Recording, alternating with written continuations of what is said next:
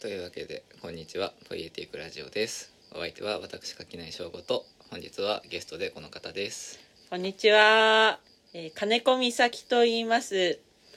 会社員をしつつ暗闇ダンスという劇団をやっていて日本舞踊も今やっているというなんかそんなプロフィールの人間です。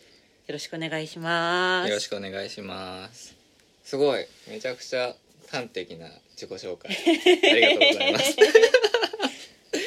いやーさっきまでもねちょっと話してたんですけど、うん。やりにくいったらないね。いやもともとこの金子さんはもう金金子さんって呼び方からして微妙にかゆいんですがだね。あの大学の後輩でねまあそこまでんあのかぶってる期間としてはそう長くはないんだけれどもうん。まああのよくしていただいたかなりお世話になっていた後輩だことちらこそでございますよ。いうところでね、まあ、あの懐かしいなとうん。いうところで、先になんとなく経緯を話しておくとえっ、とユニーク .com そっていう、えっとアンダー29って書いてユニークと読ませるというね、う U-29 ね。U-29 ね。っていうあの29歳以下のなんかこう何？活躍してる人なのなんかユニークなことしてそうるユニークなキャリアの人？ユニークなキャリアの、まあ、そういう若い人たちのなんかインタビューとかをでもあれ YouTube だけじゃなくてあれなんだよね。サイトもあるんだよね。でなんかそうそで記事もあってみたいなこうメディアがあってそこになんかこう出たよみたいなのをねツイッターで見てでなんかこう知ってる人がメディアに出るのってテンション上がんなと思って とね出させていただいちゃったそんだよね。うそうそう。だそれをこう見てでなんかなんか今もいろいろやってるんだなみたいな。であのやっぱりこう人がなんかなんだろうなんかやっぱ知ってる人がインタビューされてる。でなんかしかもなんか自分にとっては後輩みたいな人がさ なんかすごいああの場ではだってなんかあれ多分イインタビューしてくれた人は年下の学生さんうんだと思います。きっとねみたいな人にすごい気を使われながら まあ一生懸命こう話してさなんか自分よりも若い人に向けた言葉を発してる。なんかそれ結構感慨深くて。ああ後輩がもっあそうそうそうと世代のうん後輩の世代に向けてそう喋っそうそうてるからなんかそれこそ大学の後輩で1個下とか2個下だとそのあのなんだ？その後輩が先輩になった姿を見ることができるんだよ。うんうんでそこでうんなんかああ大人になってったなみたいなところでなんとなくこう考えにふけるみたいなことをするんだけどなんか結構その入ってきてすぐにあの大学をこっちが抜けてるからさ。確かに確かに。そこでそのだからそのあのなんだサークルだったり他の場で先輩やってる姿ってあんまり見てなかったそうか。1年間ぐらいしか被ってないですもんね。そうそうそう1年かぶってないから。っていうのももうあってより一層なんかおお なんか大人になったんやないつの間みたいにか時が経ちまして。なそうそうそうみたいなところでこうなんかちょっとねあの親戚みたいな気持ちになっちゃってなんかおじちゃん。そうそうおいおいなんかテレビ出たぞみたいなね、まあ、YouTube だけどなんかみたいな気持ちになって、まあ、そうなるとまあとりあえずだから連絡を してね。ね久しぶりに。そうそうそうそう。してでなんかふとその間に思いついてあなんかやっぱあれはあれでやっぱこうさ下から聞かれるのはさうん。うそれそれでやっぱ気使うじゃん。ーんそうかも。うん。なんかでなんかすごいこうその人に根掘り葉掘り聞かれるっていう経験自体もなんか羨ましいし楽しそうだなっていうのもあるから そのインタビュー受けるのってどうよっていう話とかね。あとはそれこそこうああいう形である意味すごいこう気を使ってくれてさ「うん。ああうん。そういうことなんですね、勉強になります」みたいなスタンスじゃなくてもっともっとなんかさそこちょっともうちょっと掘り下げてほしいみたいなところとかを突っ込んでいくみたいな形をができたらなというところがあるので。怖いですね ええ、そのユニークさんの、あのインタビューのね YouTube は後で多分これの番組のなんだエピソードの概要かなんかにリンク貼っとくから それをは、まあ、それで一個もう前提知識としてね しておいて参照してください参照してくださいと。で今回それそこでの自分が感じた物足りなさだったり単純にまあ他の単純にこう懐かしさとかも含めていろんな話ができたらなうんうんうんうん。というふうに思っております、いつもね前置きが長くなるんだよね 親切なラジオじゃないですか。そうなんですよ。いや本当はそうでもないななんかそうゲスト来てくれた時になんか「何々です」って言ってて「うん。よろしくお願いします」でそのまま始めちゃって、うんうん。相手の紹介を全然しないことが多いのねこのポッドキャスト。だから今自分でさ言ってくれたじゃない？会社員やってて暗闇男子という劇団もやっててて日本舞踊もやってますみたいな。うんうん。もうそれだけですごいなんか。まあ、それはもう最近ユニークさんでうん鍛えてもらったばっかいりなので、やそうそう。端的にまとまってるなと思っていやすごいな。いやなんか自分がやられやる側だとなんかすごいへへみたいにな。って「あ書きないです」なんか会社やりながらなんかなんかいやあのーみたいな感じになる気がするのね。そう。いやだからどっから話していこうかな。だからユニークさんのあれはなんかその向こうからオファーがあったのえっとうーん金子とさんお話をしてください。あなたユニークですねって。なんかうちの会社の経由でうんうん。お話が多分行ってるんですけど、はいはいはい。まあ広報を社内でやってる人がいはいはいはい。てなるほど。多分どっかでつてがあって、うんうんうん。なんかちょうどこんな人がいるんですけどああいいですねみたいな感じなるほどなるほど。そうかそうか。だから会社同士でまずなんかこうやり取りがあってそうそうそうそう。なんかいい人いないですかみたいなところでいるぞみたいかと思われます。ななるほどなるほど。ちなみにさうん。あ大丈夫？あちょっと私の方だけ波形がさっきから大きいのが心配になっている。あー。大丈夫？確かにね。すごいこっちに近づけとこうか。そうそうそう。そうねこの前もねなんかねゲスト会をやった時にねこっちの声が小さくてさ。あでもねこれ意外とね波形あんま関係ないんだ。うーん。後で聞き返すと割とどっちの声もちゃんと入ってたりするあから。ならよかっそうたです。あの奥さんと撮る時も奥さんの方が波形でかいんで。だけど全然それは問題なかったりするの OK でです。気にせずで大丈夫だと思います。了解です。でなんだっけ？えっとそうだ。その会社の中でさうん。はなんていうの？そういうそのいろんな社外の活動も精力的にやってますみたいな人が多い社社風なの。そそもそも。ねなるほど、えっとね結構あー多分代表がうん。なんか変わってる人が好きで集めてる節はあるなと思っていて、だからそう結構バリエーション豊かな人が来ていて、うん。ゆえにっていうことはありましたなるほどね。だからなんかその変わった人が多い中で「金子さんでお願いします」ってなったのは何が決め手なの？ああなるほど。なんだろうまあうん媒体との相性は絶対あったとうんう思ってて、んまあいろんなことやってるもんね。うん。なんか他にもねダンサー出身の人とか、うんうんうん。なんだろうな。なんか副業で自分でも授業やっててみたいな人いるんだけど、うん。うん今回はなんかそのパラレルキャリア？はいはいはい。その仕事しつつもう一個劇団みたいなのをやってるっていうのがなんかたまたま良かったらしい、ああなるほどね。そっか。じゃあ結構あれなんだその会社としてもニクさんに何人かこういうダンサーの人とかいろいろいますけどみたいな。多分その話はしてるんじゃないかな、うんうんところからああこの人ですねみたいになった。んだ、うんうん。ああ面白いね。そうなんだ。それはそっか。だでもあれかそこのやり取りは終わった後に広報の人から「お願いします」みたいな感じで振ってくる感じ。そうもう。そこら辺はあり任せてあるからブラックボックスで。なるほどね。やるならやることだけやりますよっていう感じです、いやーいいねいやそうなんかインタビュー非常にね面白かったですよ。いやーなんか今まで割と、まあ、演劇うん。の側からなんかちょっとしたそのうん。広報、演劇の方の宣伝も兼ねてインタビューみたいなことはあったけど会社のサイドからそうね。なんていうかビジネスの文脈でインタビューっていうのはなかなかなかったから、そうだよね。いやだからそうだからなんかそ恐縮したというか。うなんか会社の顔してたよね。かしこまりましたね、うん。そんかだからなんか本当に企業説明会っぽいところもあって、ね、すごいこういやすごいな。なんかそれはだからなそれも新鮮だったな。なんかああうん、うん、演劇の面で主にねこう関わってきて関わってきてるからあのあんなに演劇の話に興味持たれないばすげえなと思って そうね。そうそうそう。インタビューの中ではねどちらかというとさそれこそ最初初っ端も日本舞踊の方が多分キャッチーだと思われたんだなっていう感じの導入から始まってうんでも会社の話がメインでありつつ、まあ、どの話にフォーカス当てていくかなみたいな時に割とそのこうお稽古ごとの方にこう掘り下げが進んでいって演劇の話が割と多分い13ぐらいで終わっるじゃない？それがすごいなんかねおおそうだよなと思って そう。でも別にそこはそこで話されたとしても知ってることだからあんまり多分そこはいいやって思ってたのもあって新鮮だったんだけどうんうん。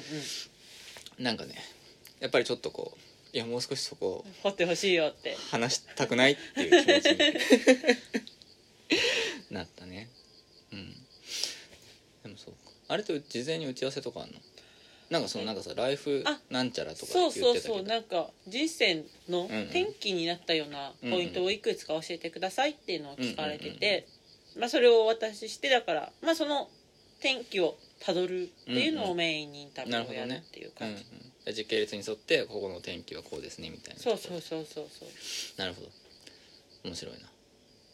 そこのその何？事前に提出するその宿題みたいなのがあるだけで特に前もっての顔合わせとかはなくていきなり「はいドン」でそう収録。10分前ぐらいに、うんうんうん。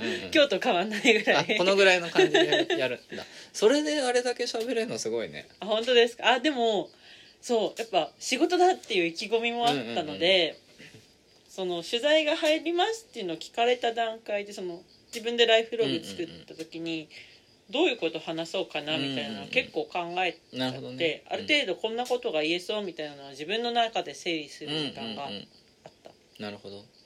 そっか。あ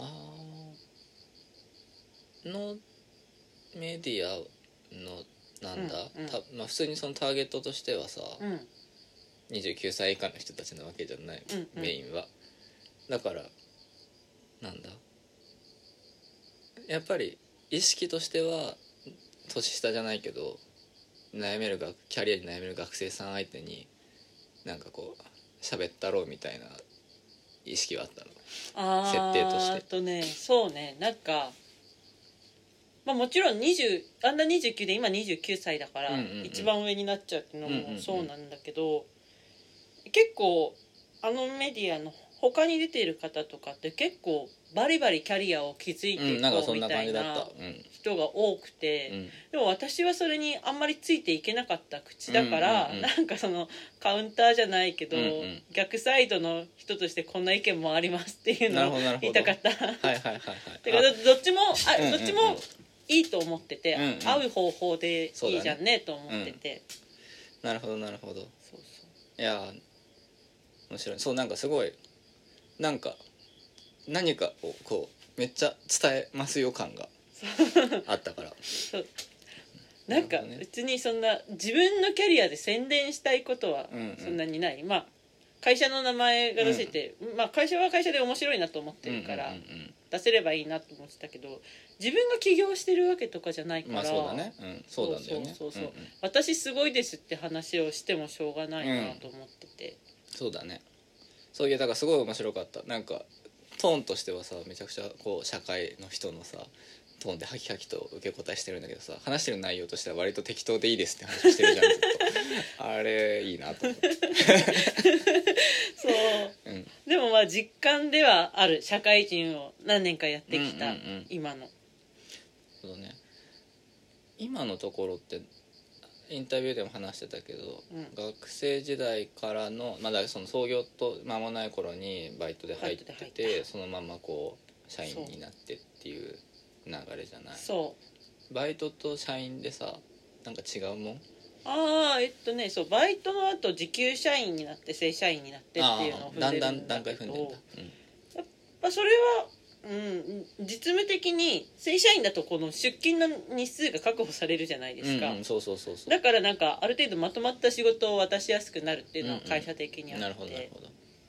あそれでまあなんだろう。より腰を据えたポジションになったかなというのはある、あれいつから正社員なんだっけ？意外とね短くて2年くらいの2年ぐらい前。えっとでもえもうあれかコロナになってからぐらい？そうなるかうんならないかぐらい、なるほど。あれ暗闇ダンスの再結成あれ再結成なんだっけ？再始動？再始動ってあれ？いつだ去年かな？あれは去年。ちょっと私ね過去の記憶の日付が極めて曖昧な人間なんですよ。なるほどね。ちゃんとさ事前にライフログ書いといてもらえば あいや何が聞きたいかっていうともともとそのなんだ卒業後の進路のあり方としてさずっとその演劇やってて、でまあ、演劇続けることに重きを置いてさ、まあ、ある意味だからそのバイトだったり、あの時短社員だったりみたいな、うん。まあ、そのこう時間に融通が利く働き方をまずこうベースにあり、うんうん。持ってきつつまあななんだろうな比重としては大きく演劇の方に持ってきてたみたいなところがあるわけじゃない？うんうんうんで自分の劇団が本格的にまたこう始まってきますよみたいなタイミングと、なんか社員になったタイミングがかぶってるかかぶってないか分かんないけど多分結構近しいところにあったなっていううんうん。感覚を持ってて、うん。なんかどう折り合いつけようと思ってたの？ああなるほどね。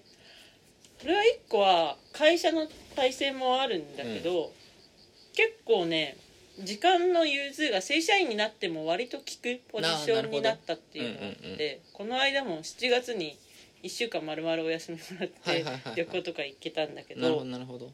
そう。で割とそんなに残業しまくらないと回らないポジションでもなくなったから、なんなら無理なくできるなるほど。そう。前はなんか1ヶ月とかかけうてんどっか遠くに行ってたりしたんだけど、うんうん。まあ、そこは結構自分の中では満足した。なるほどね。まあ、うん。そこそういうこう長期的な休み取んないとできないことみたいなのは一旦やりきったなみたいな。なっていう。なるほど。そうか。あとねその資金というか、うんうんうん。の面でもなんか正社員になった方が意外とバランスは取れている気がしていて、だな。うん。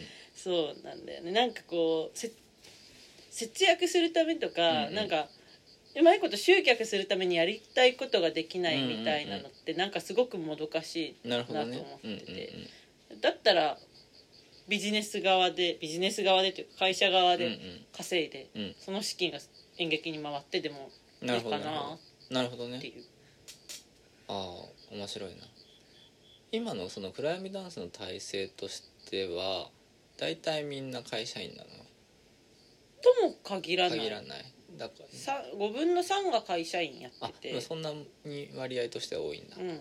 じゃあ大体こう週退勤後に稽古してます。稽古してみたいな。稽古する時はそんうんな感うんうんうん。じ、そうか。いやなんかやっぱりね演劇拘束時間っていうかなんていうの制作にかかる時間もお金もでかいじゃうんない、でいやまあなんかそれを学生の頃はさそれこそだから朝9時から夜9時までさもうずっとこう一日こう稽古してみたいなのをもうなんか週に34日かけて、まあ、うん。1ヶ月2ヶ月拘束みたいな、うん。うんまあ、そういうこうめちゃくちゃなスケジュールを組んでいたわけだけれども、まあ、そういう作り方もある意味できないわけじゃない。そうだね。だからまあ退勤後にやるとなると多分まあやれて2時間とか3時間ぐらいうん。でしょ、みたいな中ででもまあその制約はあるにしてもまあできなかないなみたいなうんうんこう雰囲気に。それは個人的になってるってよりももう暗闇ダンス全体としてなんか制作に関してはそういうスタイルだなみたいな感じ。はっきりしたコンセンサスを取ったことはないし、うん。なんか割とみんなの気が向いた時にやればいいというあなるほど。方針ではあるから、うんなんか、まあ結構ねそうそうそうそう。そう、うん。あんま計画性はその辺ないん,、はいないんだけどなるほどそうなるほどねそうかあれ最後にっていうか今最近だといつ公演打ったいやでもそのその再開したのがそのそうそうそう。そうあれがいつだったかな？去年じゃないかな？なんか結構そうなんか最近だったいや去年だよ。だってうん。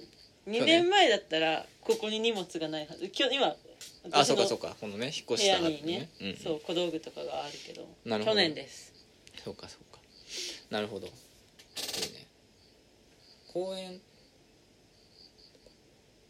公演なんなんだろうな。その会社員になってからじゃんとは限らないけどさその何かしらバリバリビジネスの世界でさ、うん。一応稼ぐみたいなことを覚えるとさ、うんうん。なんていうの？劇団の活動の方のさうんとまあある意味なんか収支バランスの悪さ なんか意意識せざるまあ意識はするじゃないうんうん。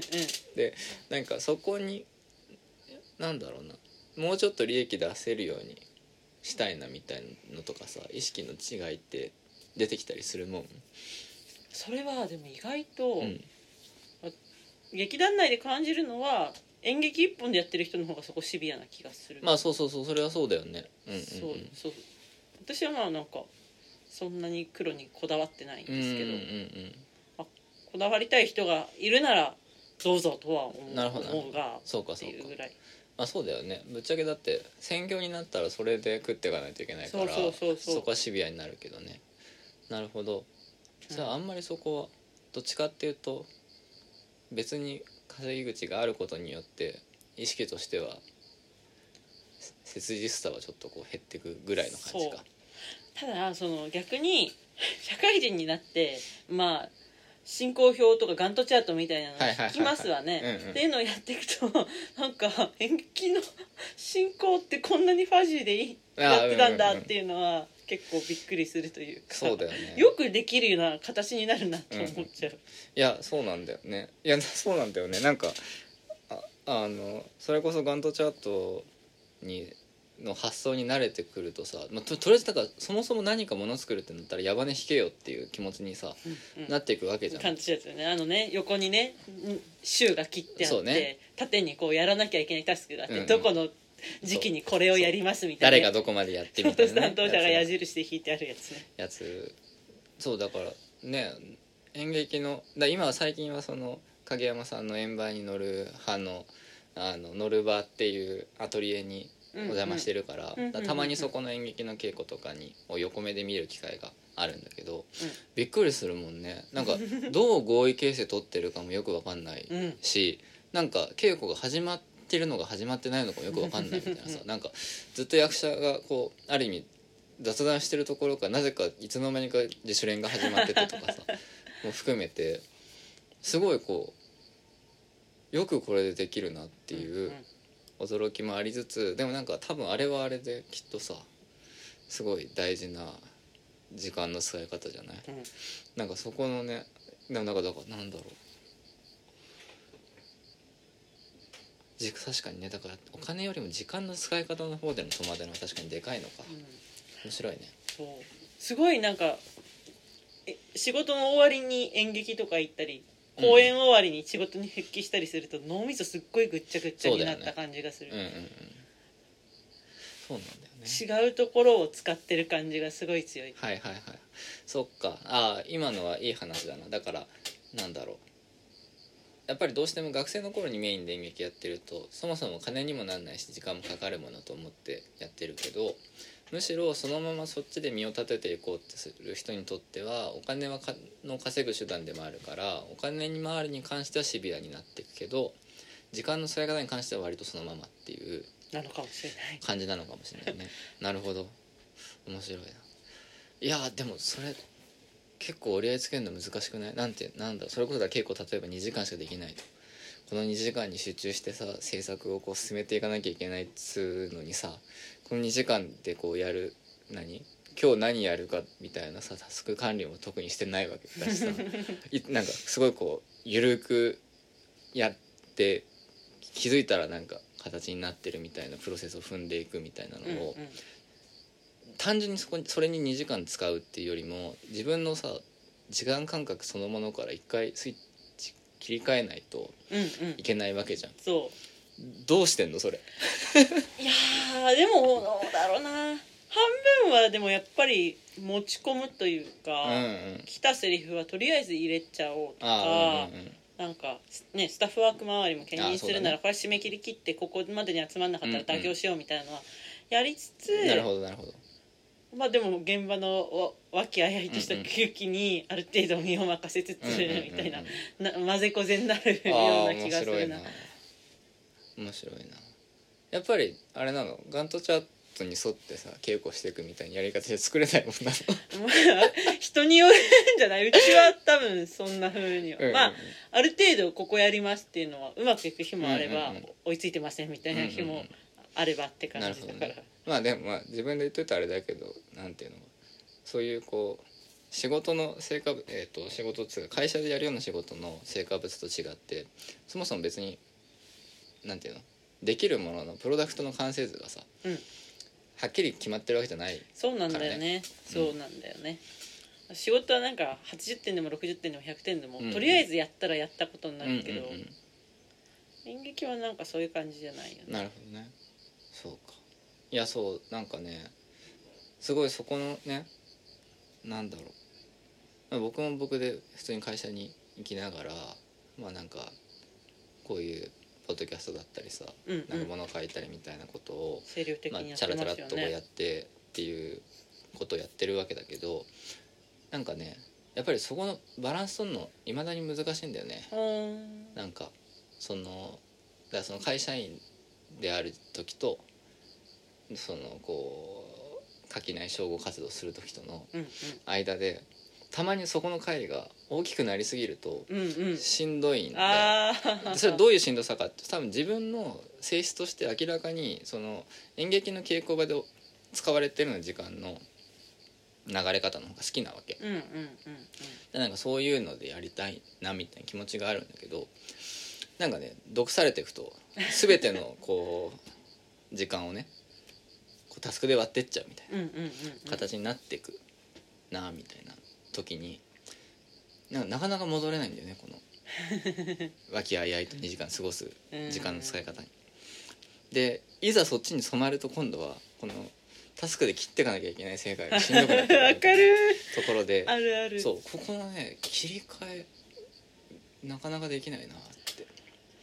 むずいよ思っててね。だからそれこそだからこう会社の仕事もやりつつねこうまあ演劇団もやりつつねでさらにはその日本舞踊までね こう週一でお稽古されてるっていう、だからすなんていうのかな。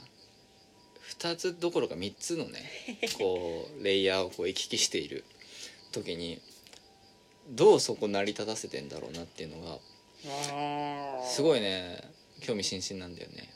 ああでもねそれはね場所の影響は大きいかな。うん。なんかそう土日とかもまあ遊びというかなんていうか日舞とかうんうん演劇に近いような世界で過ごしてきた後の月曜日とかは、うんうん。結構会社行くの最初はえー、と思うんだけど、うんうん。行ったらオフィスに入ったらなんかそっちのモードになっていて。なるほど。うんうん。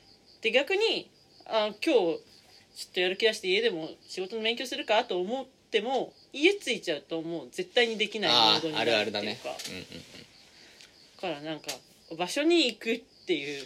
あーでもそれ真理だねきっとね。なるほど。だからある意味なんか自分には実は決定権なくて 行った先が持ってるそこが仕事する場だったら仕事するし踊る場所だったら踊るんだと、ああ面白い、ある程度なんか体とか頭がそっちモードにうんうん。切り替わってくれる感じはあるから、なるほどね。うん、うなんんか、行っちゃったら勝ちみたいな。ああなるほど。でも行きたくなくなるじゃん？うん。なんでどうやったらいけんの？いやーそこはねうちが在宅ワークじゃないからね。あーもう行か強ないと制でいけないから会社に行かざるを得ないっていうなるのはね。ほどねあるんだけど、うんうん在宅ワークはできないだろうないいやそうだ。今話聞いててまさに在宅だからの行き詰まりだなって思った。あえだからそれこそこう家で仕事した後にそれこそだからこうなんか録音でさ他の外の人とおしゃべりさせてもらうみたいなこともあるんだけどさ仕事家でやって終わった瞬間に全然だからこう書きない正午になれる気がしないわけ。こっちとしては。ああどうしようかなみたいな。この後喋れる気がしないなみたいあうんうんうん。な気がしてすごい焦るみたいなことをずっとやってて。でもなんかそういう時にどうしようもなくなると一回散歩に出て、家の周りぐるぐるして戻ってくると多少マシになるってことを最近やっと覚えたんだけどそれもだからし知らず知らずにその場所の移動っていうねことをやってるんだなって思ってうでもそうなんだよね。実はだから個人の意思ってあんま役に立たない。ん それは思う。んうんうん。うだから私結構今年の初めとかはうん。かなりメンタル落ち込んでたんですけど、うん。なんか暖かくなるにつれて自動的にどんどん回復してて、うん。夏とかもアッパーアッパーで楽しいって感じなんですけど、はいはい寒い季だなと思って。いなるほどね。かそう。だから冬のリカバリープランとして、ちょっとできるだけ日光が出てる時間に過ごす、うんうんうん。あのもうやばくなったら運動して寝るって OK っていう。夏に十分仕事は頑張ったっていうふうに今思うようにしてて、あでもそれはいいね。気候によってね活動量が変わっていくのは当然だからね。どうしても頑張んなくきゃいけなくなったら高知かオーストラリアに行けっていうの リカバリープラン。なるほどなるほど。いいね。そうか。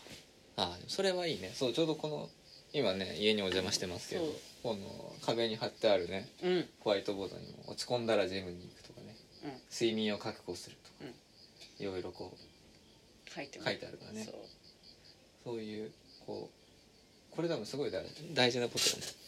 体を動かして寝てっていうのはね。そう。そこに行き着いた。うん、ここに書いてあるのがもうそのある意味なんていうのそういう自分の自分でできうる範囲の環境の調整の仕方みたいなところで言うともうこのジムと睡眠が。そんなもん。あと書いてないけどまあ冬あったかい格好をするを入れてもいい。ああそれも大事なことね。なるほどね。そうか。いや面白いな。なるほどね。そっか。最近結構神経科学に興味があって。なんかおっしゃってましたね。そう、うん。なんか医学書とかほちょいちょい読んでたりするんですけど、ううん。読めば読むほどなんか、うん。やっぱ人間の意志とは そんなにないないよなみたいな。なんていうか、うん意志でコントロールできるエリアって攻めというふうに思っていて。なるほど。えどんな今あるの？どんな本？あれ。一応ああさっきあ一応ポイテクラジオ読書ポッドキャストのつもりだからね。これですね。噛んでる神め経っちゃでかいい本じゃん めっちゃでかい本出てきた。すごいね。何これ？これはあの電話帳みたい。神経科学の入門書らしいんですけど、うん。トータルで1600ページちょいうん。あるだってこれだって A A4 より大きいぐらいの大きさよね。そうなんですよ、うんちょっとね30%ぐらいのマジ度で大学院にどっかで行きたいなと思っていいね。うんうんうん。その時にこの神経科学系かうん。AI 系で行きたいななるほどなるほど。思っててうんうん一回東大の大学院の説明会をを聞きに行った時に、うんうん。医学部の学部を出てない人がやるにはどうしたらいいですかって聞いたら、うん。とりあえずこれ読みなって言われたのがこのね。噛んでる神経科学。うんなるほど今どのぐらい読んでんの？全然。こんこんな200ページぐらいいやじゃない。十分じゃん。すごいね。へえ。でもその秋に2版が出ちゃったのでああまあ最新のを読んだ方がいいので、うんうん。うんまあそりゃそうだね。続きは2版で読みます。えー、すごい。ちょっと何これ？筋トレできちゃうじ これけ研修医やってる友達にこの本の話したら枕じゃんって言われて、うん。にな なんかだって。あの枕読んでんだみたいな。23キロないこれ。そう重いんですよ。しかもなんかあれじゃん。なんか紙もさ辞書みたいな。そうそう薄く薄いて薄いやつ大型本だから1ページ読むまでに所要時間がすごいんですよ。すげえな。1600ページとかあるよ。見開きで下手したら10分ぐらい。いやかかるよね。かかる。すげえな。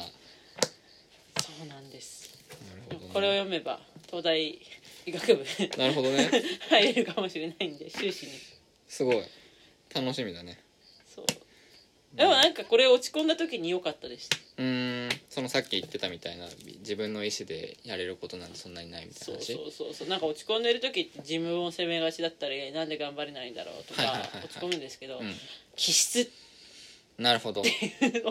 その一言が。うんうんうん面白いね。そうか。これ新しいな。なるほどね。精神まさに精神論で立ち行かないよっていうことがうんうんうん、うん、なんかどんどんそう思えてくる、なるほど。神経の問題なんだと。そう。なんかも持ってる自分の体とかこのリソースをできるだけこううまいこといくところに調整するはいはいはいはのがいいんじゃないか。いなるほどねへえ面白い。それはあれなの？演劇でそれこそこう俳優のお仕事もされるわけじゃないですか、はいはいはいはい。なんか変わる？あー。なんかもともとそれ体の使い方に関してはさ割とこういろいろ考えている方だったじゃない？うんうんうんうん。なんか。は変わるのはね、うん、なんかできないことできないからできる方向で頑張ろうっていうその役柄とかもはいはいはい、まあそうかなとは思うなるほどね、うん。そうか。かあんま自分が経験しなかった。なんかうん。そう幼少期とかの育ち方って結構その人に残るなと思ってて、はいはいはい。なんかそこがあまりにも自分と遠い人ってうん。なかなか難しいのよな とか思ったりする。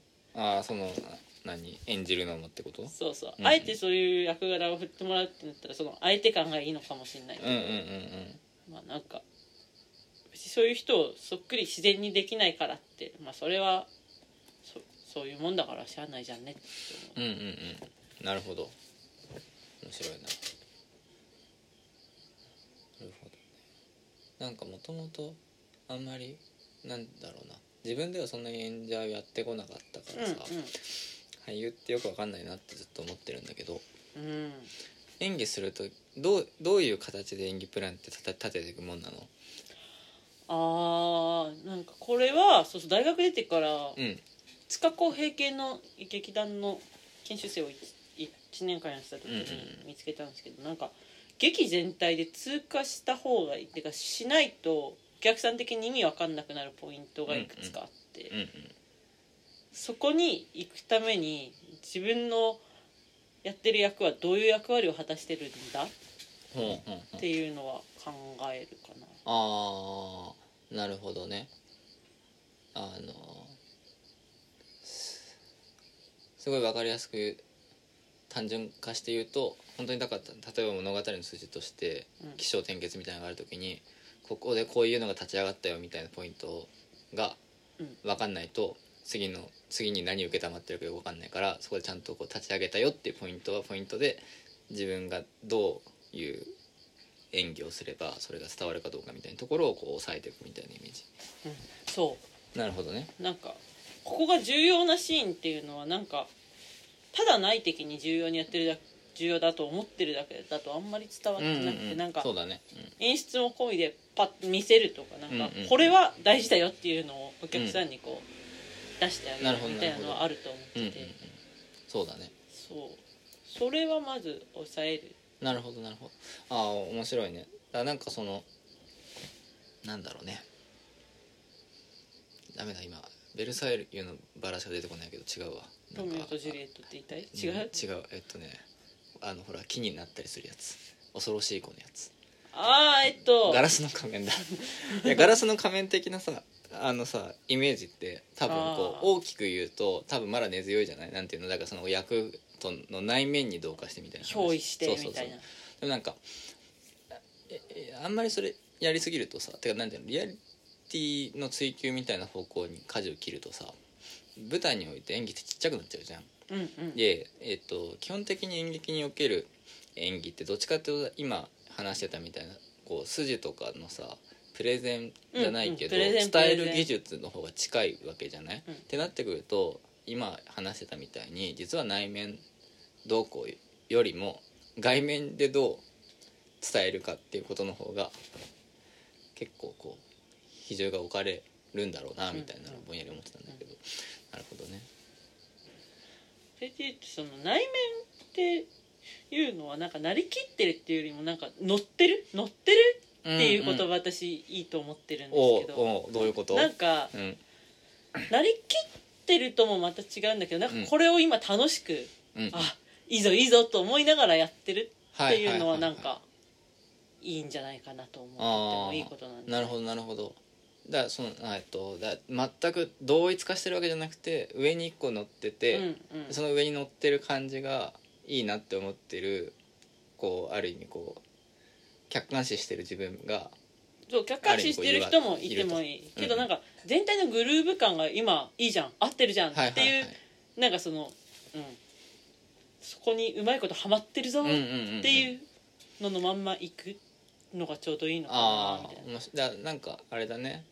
あんまり自分は楽器できないからあれですけどでもなんかそのこういい演奏とかされる時の感覚も多分そういう感じだってみんな言うもんね。うんうん。みんなって誰だよって感じだけど。いやなんていうのそのこうあの乗ってる演奏乗ってる時って実は結構冷静にこう客席見えてたりするみたいな話あるじゃない、うん。なんか多分そういうこう感覚に近いんだろうなとうんうん思って、面白いですね。うん舞踊とかは一人で踊ってるんですけど、うんうんうん。なんとなく今お客さんにこのこういう人役柄でちょっと見てほしいとか、なんかなんかここでお客さんにある程度こういうふうに視線を振るとうん。楽しんでもらえるかなみたいなはい感覚はあって。そう。うん。ある程度なんかこうお客さんは意識するよねと思うというか、うん。まあそりゃそうだよね。そうそう。うんなんか役に閉じこもるってことはだからはいはいはいあんまないようなやってる演劇のジャンルにもよるまあよるけどねそれはね。なるほど。塚公平私が研修生やってたところなんかもうバリバリにババーンドドーンうんみたいななんそうだね。かどんどん客席に向かって正面に面を切ってみたいな演劇だったし。うんなるほどね。そっかそっか。やってるその演劇と日舞うん。は全然違うもの？いや近いな。結構近い。うん。そうそうね。なんか結構日舞も歌舞伎とかから出発してたりするものもああーればまあ能能とかからいろんなジャンルから来てるんですけど、まあそりゃそうだね。日本の踊りを総合して今日本舞踊と呼んでるうん今ね考えたことなかった。そうだよね。日本舞踊ってめっちゃふわっとしてるね。結構ねだからその場の場を清めるようなそのご祝儀っていうの厳格な舞もあれば、うん。なんか酔っ払った誰々さんの踊りみたいなのもあったりはいはいしてで結構役柄のものとかやるときはうんかなり演劇っぽいな、なるほどね。何やってる身振りだっていうのを伝えたり、うんうんうん。なんかなんとなくお客さんも分かりながらそれを楽しく見てもらえるのはやっぱりいいと思う、なるほど。え習ってる日舞はその何どの系譜とかってあんの？五大流派っていうのがあって、うんうんうんその中で一番有名なのは多分花柳流っていうのが有名だと、聞いたことがもしかしたらあるかもしれない感じで、2番目が藤間流ってところが大きいんですけど、うん。その2番目の藤間っていうところにいます、そう。で割と古風なうん。スタイルをなるほどね。やる、えそのその流儀はその何さっきのさ歌舞伎からとか能とかとかっていうところで言うとどういう流れであんま詳しくないんだけど歌舞伎の家の人が流派の宗師だったはず。尾上家はいはいはい。意外と歴史が浅いジャンル？日本舞踊、うん。どうなんじゃろう？日本舞踊という名前で確立されたのって日本って名前がついやいてそうそうるぐらいだからそうってなってくる多とだってね明治高田か明治ぐらいじゃんきっと。分うんでもまあ歌舞伎の頃から踊ってはいたんじゃないかやだからしらと思うけどね。いやだなんかね考えたことなかったから今すげえ面白いなと思ってなんかなんとなくこうさあるじゃん。なんか「てけてん」ってやつでしょ、みたいな雰囲気はわかるんだけど何にもこれまで疑問に持ってなかったけど そう名前からして明らかに新しいしなんかその源流にあるものが割とだから多分ジャンルとしていろんなところから来てんだろうなみたいなことを考えるとなんかねその成立過程考えたことなかっためっちゃ面白そうだなと。名前を付けたのはだから明治以降に、ね。多分入ってからなんじゃないかな。それこそだから日本的なこう何かね国民意識みたいなものの高めていくみたいなところにすごいこう絡んでそうな気がしてくるね。面白いね。踊りとか昔は呼ばれてたのかな。うん。ね。だからそうそう。多分シーンによってもさそれこそだから真珠として踊るようななんどっちかというと本当に能に近いやり方からさ、うんただなんかチャラチャラ踊って楽しいねみたいなさその 歌舞伎系のこう系譜もきっとあるわけだから、なんかすごい面白そうだねその話。全然知らないけどすごい今興味が出てきた 結構バックになってる曲も長唄とか常わずみたいな、うんうんうん。割と古風なのからもうちょっとなんか大和楽とかね、うんうんうん。なんかね明治以降に作られた曲に乗ってる踊りとかもあってそなるほどね。うなんとかって曲は昭和になってからできたとか言ってたかな、だから結構うん。最近も作られているっぽい、面白いね。なるほどね。新曲とかもね。で出なくはないんだあねきっとね。そうそう創作舞踊っていうのも全然やってる人がはいいはいて、はいはいはい。そうそう。伝統化したものでもまだそのてかみんなが踊る曲に一般化されたものでもなんか昭和ぐらいに出自があるものもあるらしい、まあ、そもそも日本舞踊自体が別に伝統を名乗ってないのか。うーんなんかね、うんなんか。日本の踊りなんじゃないだから本当にだから日本の踊りなんだな。いや面白いな。なるほどね。そっか。えー、ちょっとそれはなんか調べてみよう今度。面白そう。なるほそう娘踊りってジャンルがあって、どうん。結構若い女の子の踊りっていうのは結構な割合を占めてるんうんうんですけど、なんか「なんとか娘」みたいなうんうん。タイトルが結構ある中でも、うんついにはなんかこう詐欺娘みたいな詐欺の娘みたいな、はいはいはいはい。創作むすなんうんうんか架空の娘まで登場していはいはいて、まあ、娘がそんだけ可愛がられてたと思うとなんか結局今二次元のイラストか描くときに自然と女の子が選ばれがちなのと なるほ一緒、どねまあ、めでてるなーっていう、なるほどね。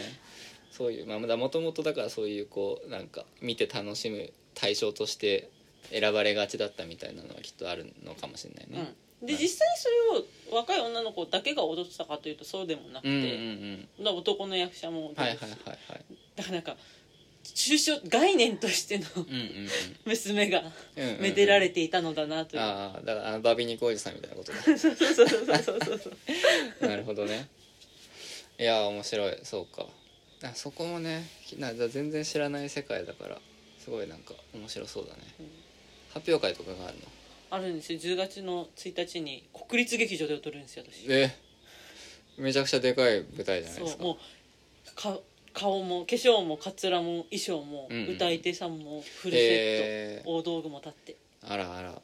素晴らしい。10月の1日。1日。あら。それチケットは一般にはにも販売されるの？私に言ってもらったらなんとかできる。なんかねちょっと流通経路が私よく分かあってなくて。一応クローズドな感じなの？ちょっとね師匠にね聞かないと分かあんない。なるほどね。あもうそこはいろいろ謎に包まれた世界うん でもなんかとりあえず私に言ってもらったら全然手配はできる、へえなるほどねじゃあ興味ある人はぜひ。なかのなんんかツイッターアカウントとかあるんでそこからね。お声掛けください、へえ。いやいいね。なんか発表会とかあるとなんか張り合いが出ていいよね。うん、すごい発表会したいんだよ最近。発表会何発表するんですか？わかんない。わかんないんだけどなんか発表ししたい。とほ思うんだよね。だからなんかそういうだ習い事っていいなと思って。うああ特にやってない。特にやってない。ああ最近はなんかね発表会はないんだけどボイトレをしたくてね。ボイトレ？うん。なんかもっとハキハキ喋れるようになりああへえそこに憧れあるんですね。もう、うん。その柔らかな感じはスタイルとして貫いてるのかと思った。いやまあ今はだなんかそれこそだから無理のない手札でやるならこのスタイルで喋るのがいいだろうって思ってるんだけどやっぱり理想は寅さんだから。え？やっぱり意外すぎる。もうチャキチャキ喋りたい結構毛だらけね 声だらけってやるんですか。そうそうそうそうやりたいねああやって。あああいうこうなんかちゃんと通る声をね。はあっていうのはちょっと思うよ。でも発表会ないからやめようかなって。なんかじゃあろ浪曲とか習って発表会するああ浪曲ね。確かに。それはありかもしれないね。いいな。なんかそれいいな すごいこう酒の席で急にうなり出すみたいなのを受けていいな。なんでしょうね。あと声を使う発表会。なんだろうね。あ別に発表会と声は別に分けてもいい まあそうか。うん。そうなんかそうこの前錦糸町のなんかカフェかなんかでうん。フラッとねなんかポールダンスの教室の発表会におうおうおうおう。見に行ったの。なんかすごい良くてさ。おうんうんうん。なんかてかなんかやっぱりその自分が演劇やってたのもあるけどなんか単純にこうなんか普通になんか普段多分普通のさ人がさなんかすごい堂々と舞台にいるのっていいじゃん、うんうんうんうんうんあれうん。いいなと思って。いいよね。そうそうそう。そういうのをね何かやりたい気がしてくるなと思ってうんだからねそう日舞とか演劇とかを今もねそう。こうコンスタントに続けているみたいなのは割とこうなんか本当に参考にして 盗んでいきたいなっていう気持ちがね大いにあるよ。まあ出たがりだからね。うん。なんか市政の身を隠したこう一般人として生きていくだけだと寂しいからね。ねなるほどね。そういう動機なの。まあいやわかんないけどでも、なんかなんかうん。一歩出てたいみたいな気持ちは常にあるかな、なるほどね。なんか今メメンサっていう団体にもいるんだけどメンサ？ジャパンメンサっていうなんうん。かハイ IQ ソサエティみたいなのにいるんですけど、はいハイ IQ 高 IQ 高い IQ が高い人の社交団体みたいなのにいるんですけど。なんかすごい怪しそうだね。怪しくない。怪しくない。なんか小学生からなんか結構年配の方までいるんですけどうん。えフリーメイソンみたいなこと？メイソンのお金じゃない版。参加資格が。ああフリーメイソンは金積みは誰でも入れるけどその、まあ金人脈が必要だけど、うんうんうん。あそこは。そうじゃなくて、うん。ああ頭脳一つでのし上がれる。頭脳でそうそうそうカテゴリー化してるんですけど。へそこもそうまだ入って2年ちょいなんだけど、内部で結局イベントの主催とかやり始めていて。えへえそんな何をしゅ何すんの？みんなでアスレチックに行きます。全然 IQ 高くねえじゃん。え待って高 IQ の人たちは何？アスレチックもなんか賢い感じなの？そうあのでもね身体能力がうんずば抜けて高い人とかもいるんですよ。あーあなんかあそれも IQ に含まれるってこわとかんないんだけど、うん。多分見たらできちゃうみたいな人とか。ああそういうことね。うんうんうんとかマジの自衛官とかはいはいはい、い。てうん、すごいアスレチック完璧にこなしてたから見てて面白かっるほどね。全然よくわかんねえ世界だなそれは。なんだそれ。たトランポリンも行ったな。えなええな何をする？団体なのそれは。遊ぶんですみんなで。あ何？そ あそう。頭のいい人たちが集まってみんなで遊ぶってこと？そうなんか中に入ればいろいろ交流の機会があってもちろんなんかビジネスをやってる人とかもいるんだけどうん。私はもう遊んでる。楽しく。なるほどね。そうか。あなんか大体その IQ130 を超えると入れるっていう団体なんですけど、うん。クラスで浮いてきた人とかが結構多くって、みんな割と陰陰キャが多いので、はいはいはい。そういう人たちがあ人間ってこんなにあったかかったんだと思いながら遊び直せるそういうでもあると思ってる。私はそういうふうに使ってます、へー。IQ130 がすごいのかすごくないのかよくわかんないとね正規分布なうんのでいくと人口の2%が入るぐらい。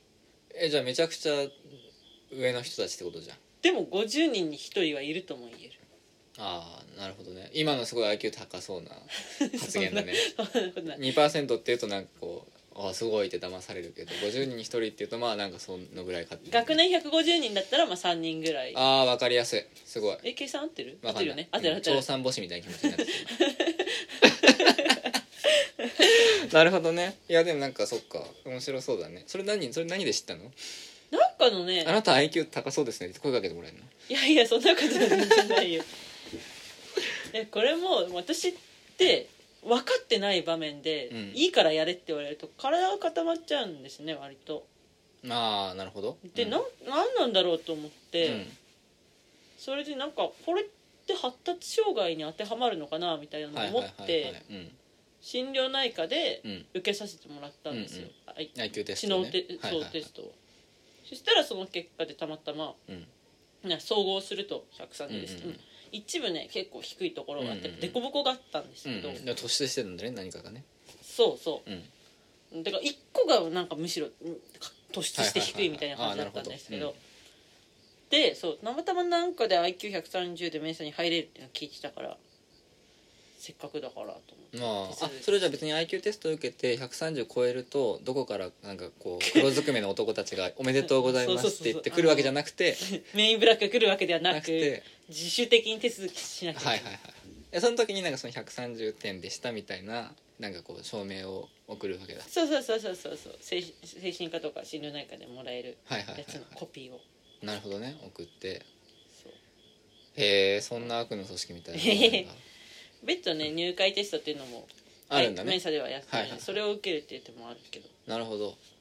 あどっちでもいいんだ。そのそうもう一どっちでも回でき一回まぐれでも何でも130取れば。入れるんだいや IQ テストはあんまりよく知らないからあれだけどもなるほどね。へえ面白いね。なんかいろいろやってるね。てかなんかいろんなところにこう顔を出してうん。いるね。そう飽き性なのもあってね。うん。いろいろ新しいことに手をつけちゃいがち。いやいいですね。演劇は暗闇ダンスが基本的に活動の場でなんつうの他のところに出るみたいなことは最近はあああんまり自分からどこかの現場にわざわざ行って入れてくださいみたいなことはしてないですね、うんうんうんうん。まあね日部があるからね。そうそうそうそう。へえんか最後になんかすごい謎の組織が出てきて それすげえなんなんだろうな。なるほどね。IQ テストね。受けたことないな。普通受けたことないよね、ないと思う。うん。何かを疑わないと受けようっていうモチベにはならないから、なるほどね。高いんじゃないかって疑うことってなさそうだしね。ないね。いやだからそうだ。その人たちは一体何をもっていつどのタイミングで自分は130だってなったんだ何なんだろうね。思いやなそれが面白いなと思って入りたくても憧れがあって入ってくるみたいな人もいるっぽいんですけど、ね。憧れるやっぱ憧れるような集団なんだ。うんいやーまあ憧れてる人には憧れる集団って感じなんでしょうけど、んそうなんだ。別に憧れてない人にはあーんっていう。うんあれでもそれ何それ日本支社みたいな感じで世界中にあるの？世界にあり世界中にその高 IQ の集団が？そうそうそうそう。めちゃくちゃなんか漫画っぽくて面白いね。なんか出自はね、うん誰かのそのそ創始者の妹さんがめちゃめちゃ頭良くて、はいはいはい。もう嫌な話です。頭良すぎて男にモテないっていう。はいはいはい同じぐらいの男だったら結婚してくれるんじゃないかって。かぐや姫みいたいな話だ。そうそうそう。そう、はいはいはい。なんか社交の場を設けたのが初めらしいんですよ。ああじゃあ婚活サロンみたいな感じなんだ。元はね。しかもその創業の人のっていうあれなんだね。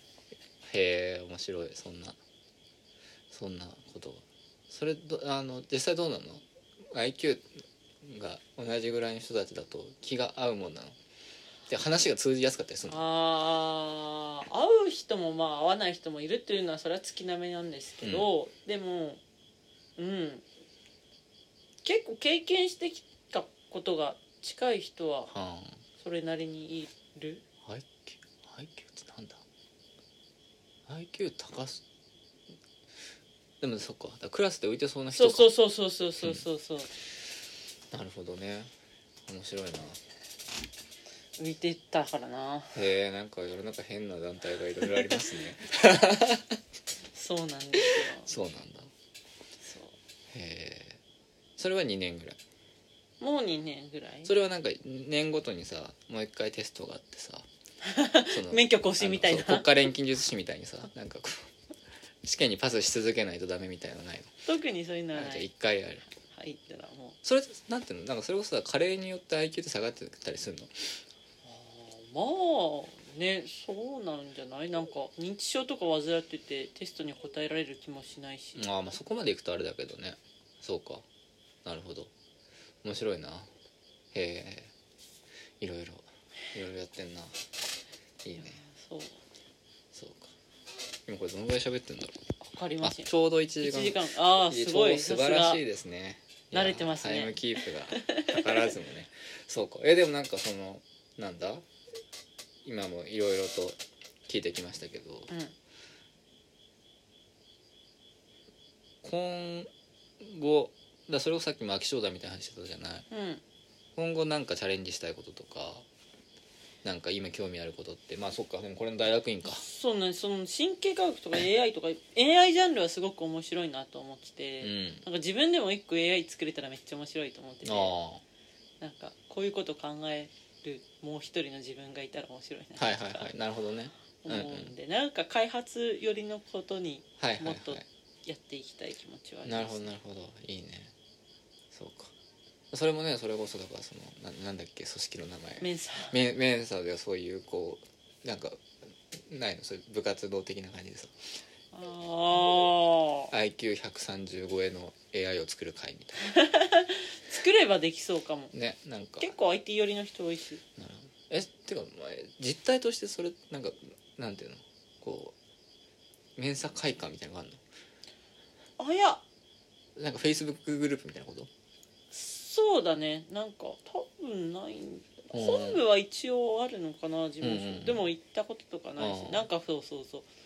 なんかそういうこうオンラインのグループがオオンライン。あって、まあ、そこにこうなんかこんなことやりませんかとかっていう感じのね。へえそういうのがあるんだ。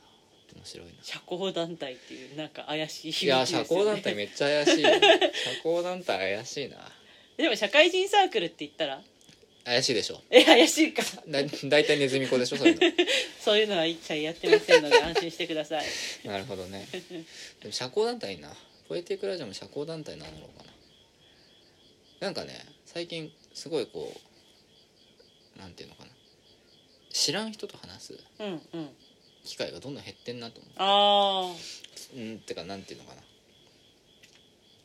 もう外界というか自分のその生活範囲以外のところとつながるツールがさ大体もうツイッターとかさ、うんうんうん。そういうこう SNS になってきちゃうと限界を感じてんのあね今、うんうんうん。なぶっちゃけ文字には限界があると。うんうんうんなんかちゃんと会って喋るとかかそういうところに結構何かしらがあるであろうみたいなことを思うと案外そもそもんなんか出会いがないのよね。うんそう。大人難しいよね。でただお茶飲んで録音させてほしいの僕は。なんだけどそういうマッチングアプリないじゃん。でいろいろ調べたんだけどまあだから別にそのさ恋愛目的じゃなくて使ってる人いますよみたいなの出てくるんだけど、うん。なんかそのためになんかさただ男性であるっていうだけでさ、うんうん。34千円とか払わなきゃいけないのがさバカらしいし、うんうん。別にもう男女関係なしに会いたいわけなの、うんこっちとしては、うんうんうん。みたいな時にうんなちょうど今アプリがねえなみたいなうんのをすごい思ってて、いやそう。でもまあ幸いなことにポッドキャストがあるからこれ出ませんか？って言えばとりあえず怪しまれることなく人が会えるわけ。それをこうなるべく使っていきたいなと思うんだけどそこで声かける人ってやっぱりどうしてもさ偶然じゃないわけじゃん。ーうんうん。なんかこう知ってる人とかさになっちゃうからそこの壁をどう越えようかなって思ってたんだけどそれポイそれいいな。ポエティックラジオもなんか IQ いくつ以上とかでこうなんか入団資格を作って社交の場にしちゃうみたいなやんないけどあれだ小指の側面のシワが何本以上の人ああそうそうそうそういうなんかね 一日に3食食べない人とか、ね、そういうやっていくのはいいかもしれない。いやでもなんかなるほどね。なんかね大人になってうん。なんか止まっちゃう感じはとってもうんうんうん。あんまりそうなんだよ。嬉しくなくて、うん。大人になってある程度心も落ち着いてきたからもっと良くなれるぞみたいな感覚はあるから、そうね。なるべくもっともっと先にうん。行きたいですね。なるほど。あれ日部って卒業してからなんだっけ？始めたの。うんもう20あれはなとか何で。で何で見つけたの？それは劇団のその養成所に行った時の先輩の知りああ合いがなるほど。やっててそれで面白そうだなみたいうん、なんか G メールとかで返信来るからチャキチャキの40代ぐらいの人かと思ったらうん。70代のおばあちゃん出てきてびっなくりした、うんうんいやかっこいいねそういうのもね。なるほど。いやーいいなあとあれだこのもう一回これ噛んでる神経科学に戻るけどさ、はいはい。めちゃでかい本じゃない、これどこで勉強するの？まあここで読んだりとか。うん。なんかねこの夏にね読書会のイベントが福岡であってわざわざそこまでえっちらうっちら運んでね福岡までこれを持ってね。読んだりしてねうん。頑張ってすごいね。あでもやっぱりでもそれもそうやってねこう仲間というかねなんか誰か人が一緒にいるとうんうん。いいわね。そっか本こういう教科書的な本も書き込みはしないタイプなんだね。あんまりしたくない。うんうんうん。やるならやるとしても付箋を貼るぐらい、はいはいはい。はい、まあね、そうあんまり書き込みできないタイプだからすごいわかるなと思って。ノートとかを作る？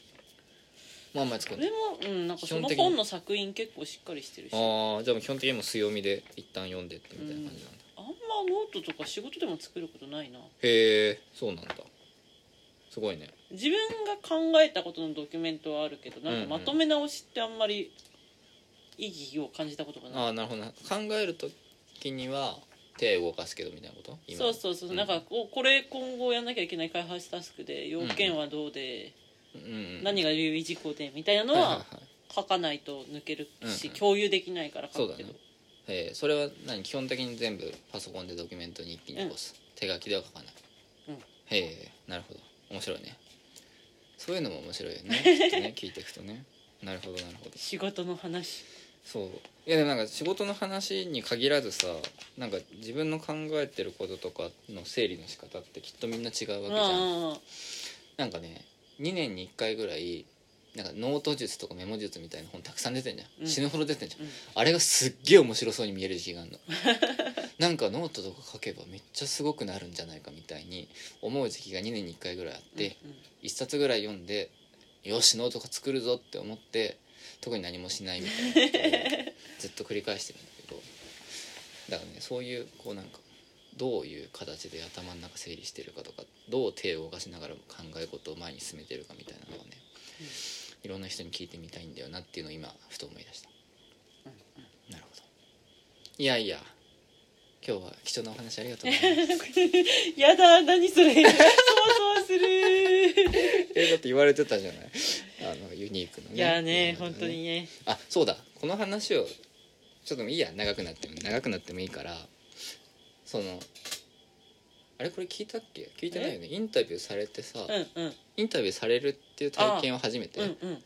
なんかああいうどうだった？ちゃんとしたのは。いやーすごいなんかね、うん。セラピーだなと思った、なんか自己肯定感めっちゃ高まるよ。ああそうだろうね。うんうん。なんかあこんなに私のことを聞いてくれるんだっていうのはね、んんん。